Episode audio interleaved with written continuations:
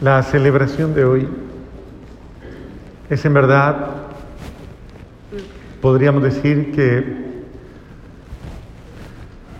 el corazón de, de, todo el ministerio de Cristo, es el resumen y la síntesis del ministerio de Cristo, como expresión, expresión plena de su, de su mensaje, de lo que quiso venir a hacer con nosotros en la tierra.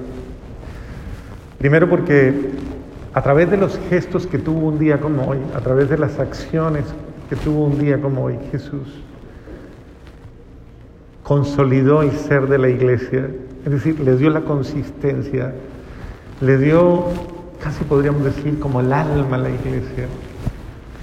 Los gestos de hoy son, en verdad, gestos eh, testimoniales de, de su amor pleno ha llegado su amor a la plenitud. Por eso Juan capítulo 17 nos hablará en cada una de sus expresiones sobre la oración sacerdotal.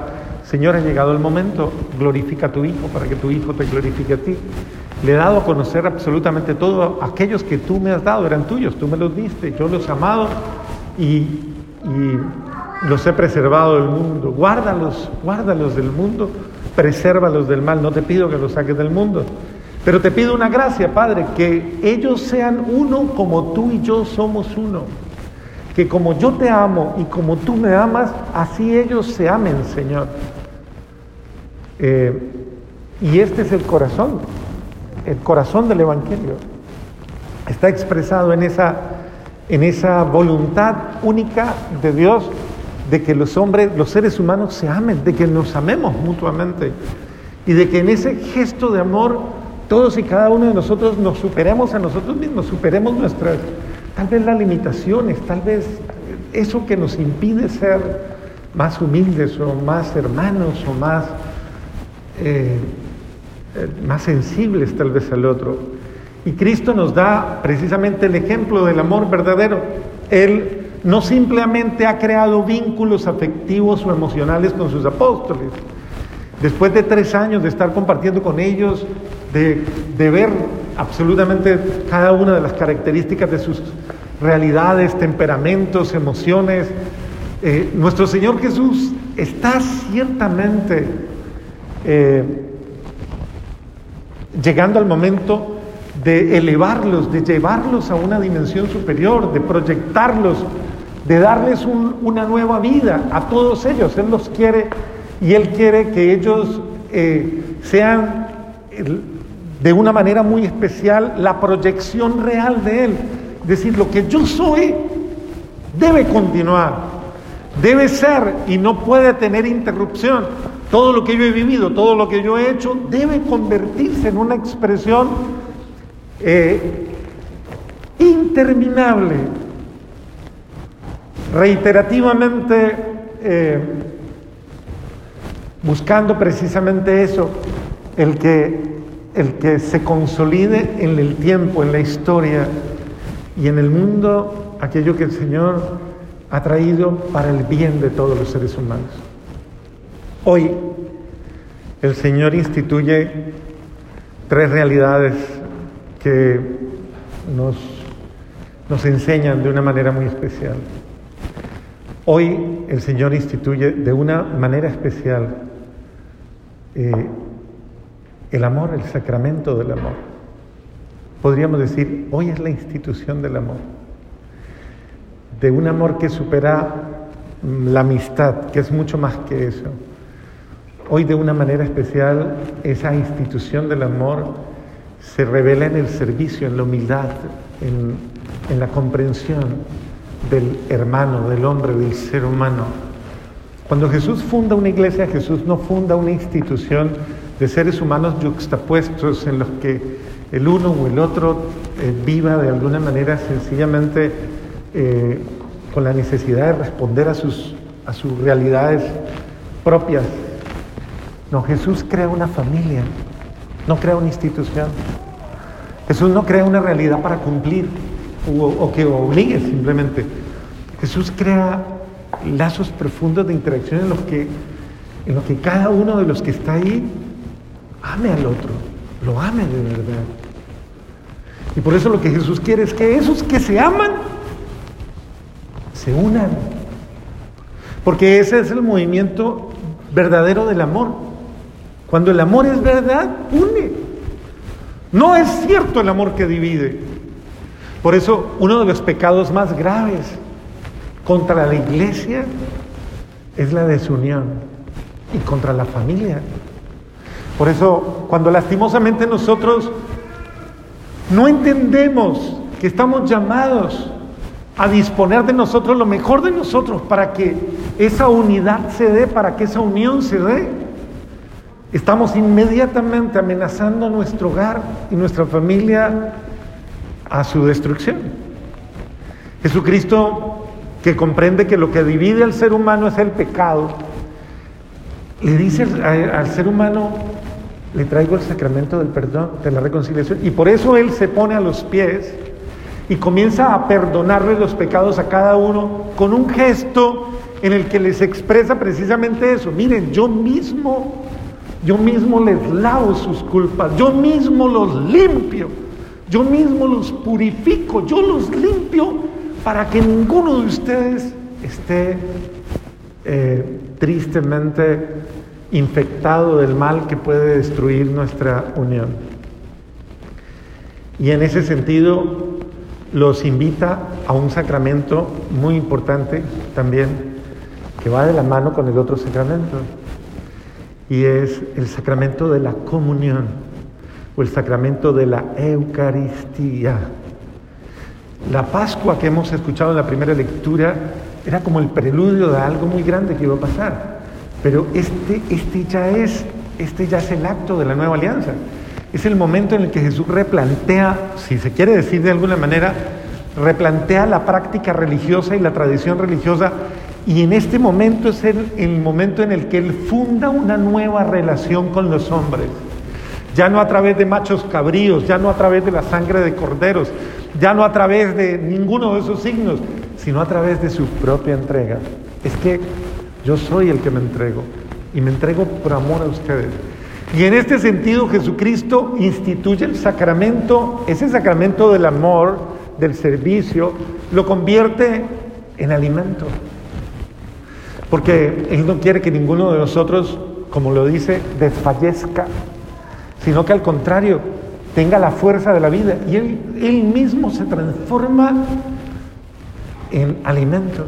Pero como lo dice, como el grano de trigo, tiene que pasar por el molino y tiene que ser triturado y tiene que ser y tiene que descomponerse y tiene que para dar fruto pues de la misma manera cada uno de los que busca también eh, hacer parte de esta gran comunidad de esta iglesia de esta familia tiene que disponerse a morir a sí mismo como el grano de trigo a, morir a su ego a morir a su yo a ser humilde, a dejarse de alguna manera, eh, podríamos decir, eh, dejarse, eh, no perder su identidad, sino entregarse totalmente, donar su vida, como Cristo lo está haciendo, para que los otros vivan. Y Jesús se hace comida, inmediatamente comida con un gesto, con un gesto muy bello. Toma el pan, ese pan que era la tradición de los judíos y que expresaba el panásimo de la Pascua. Y él mismo, en esa expresión de amor, ese pan lo convierte en sí mismo. Y le dice, no es la comida que pasa, no es aquello que sacia el estómago, no es aquello, sino que quiero que esto, esto ahora se convierte y se transforme en mi presencia real, en mi vida real, en mí. Soy yo en Él. De ahora en adelante ya no será cualquiera, sino esa presencia viva por la cual yo estoy contigo, yo estaré contigo todo el tiempo. Cada vez que me comas, tú me recibirás a mí y recibirás mi vida y podrás sentir que yo estoy contigo y tú estás conmigo. Este es el pan que transforma tu vida. Y miren que la lógica humana eh, lo lleva a uno a decir, pero ¿Cómo todo un Dios puede hacer un, un acto tan, tan simplista, tan simple? que es un pedazo de pan, una arepa, una, qué sé yo, una tortilla, de estas cosas que usted tantas veces come y que dice, y dice, yo quiero ser esa, eso que usted dijera, eso que usted sienta y eso que usted guste, guste, palpe, sienta. Y en el momento en que Jesús se entrega, realiza un gesto que para mí es muy significativo. Y es el gesto de partir el pan. Es la expresión de yo, si me quiero dar a los otros, debo fraccionarme, debo romperme para poderme dar, para que los otros me reciban. Si quiero pretender estar íntegro, no voy a ser el alimento que otros esperan. Jesucristo es la expresión del pan partido. El pan, el pan que, no se mantiene íntegro, sino que se desintegra para, para amar. Ese es el gesto del amor, el que se desintegra para llegar a pedacitos al otro. Porque quiere llegar así y a más, entre más, más. Quiero multiplicarme en expresiones de amor para ti, para que tú me tengas, para que tú me recibas. Es ese pan que Él mismo da o en la mano y podríamos decir, si hubiera podido, lo habría dado en la boca. Y te hubiera dicho, como lo dijo, recíbeme, soy yo. Recibe mi vida, vive mi vida y aliméntate de mi vida. Es decir, aprovechame, que yo me estoy dando para que tú te sacies de mí. No, no me rechaces, no te niegues a recibirme. Pero para eso Aprende a estar limpio, dispuesto. Por eso nos lava los pies antes de, consagrarse en este pan, expresión de su amor por nosotros. Y este Jesús que hace eso, nos dice, pero no se lo coma solo. Es una expresión de hermanos, que el otro coma con usted y que nunca le falte. Vigile sobre el hambre que tiene el otro, sobre la sed que tiene el otro, porque yo he venido para saciarlos a todos y para que todos tengan en abundancia y no exista indigencia en sus vidas. No, la indigencia no es parte de la familia de Cristo. Cristo no quiere gente indigente mendigando las migajas en su propia casa, mendigándole migajas a sus hijos, a sus padres, a sus hermanos, en su propia iglesia, mendigándole cariño a las personas que deberían amarte y no negarte nunca expresiones de amor. Y esa iglesia nunca debería tratarte mal, nunca, nunca. Porque la iglesia cuando te trata mal, se niega a sí misma. Y esa iglesia debería, al contrario, si tiene que pasar por la misma realidad de Cristo y dar la vida y morir, necesariamente para que tú tengas vida, pues no puede, no puede negarse a sí misma. Porque la iglesia está llamada, cuando la iglesia traiciona el amor, traiciona a Cristo y se traiciona a sí misma. Así que esa iglesia está llamándonos a ser instrumentos del amor y por eso instituye un tercer sacramento, una tercera realidad. Primero el amor, segundo la Eucaristía y tercero el sacerdocio que son los ministros del amor, los ministros de la misericordia, los ministros de la humildad, los ministros de la gracia, para que cuiden mi pueblo y para que sacien mi pueblo. Y hagan esto en conmemoración mía. Háganlo, repítanlo, pero no es solamente partir el pan.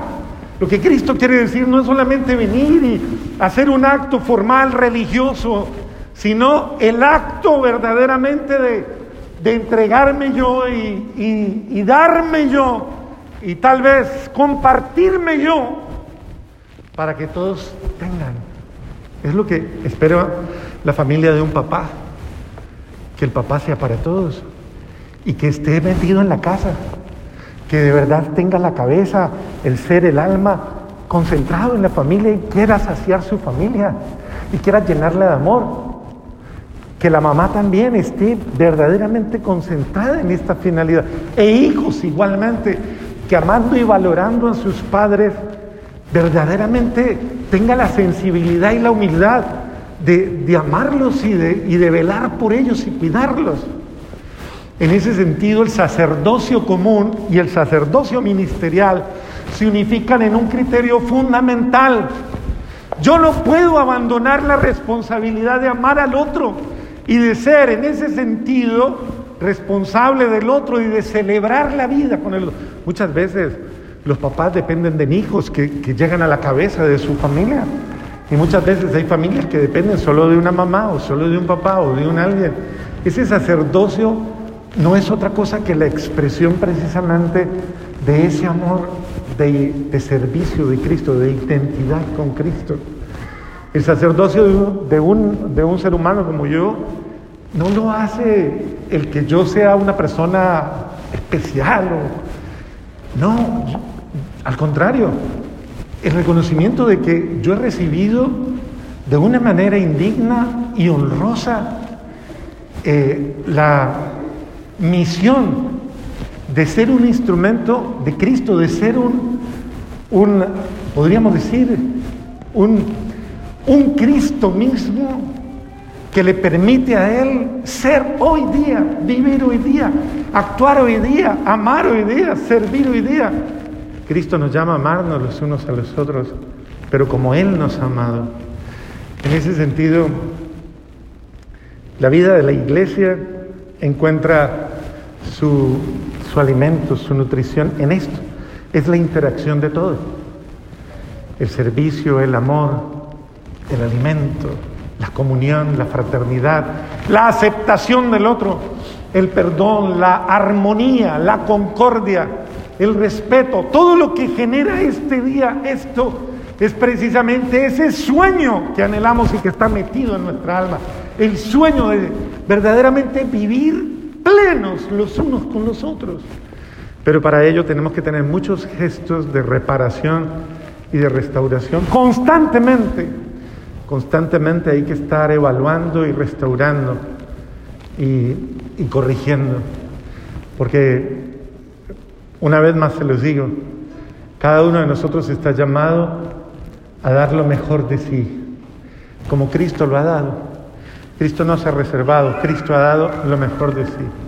Y cuando usted da lo mejor de sí, esa iglesia es plena, es feliz. Y eso es lo que hace una iglesia santa, tener gente que la ama con todo el corazón. Bueno, voy a invitar a, a unas personas eh, representativas de, la, de nuestra parroquia. En este año he invitado a que algunos miembros de nuestro staff y algunos miembros de nuestro voluntariado puedan estar aquí recibiendo este gesto de Jesús del lavatorio de los pies. Ellos representan eh, a cada uno de nosotros y representan ese amor de Cristo, de Cristo que quiere eh, limpiarnos efectivamente y que quiere purificarnos.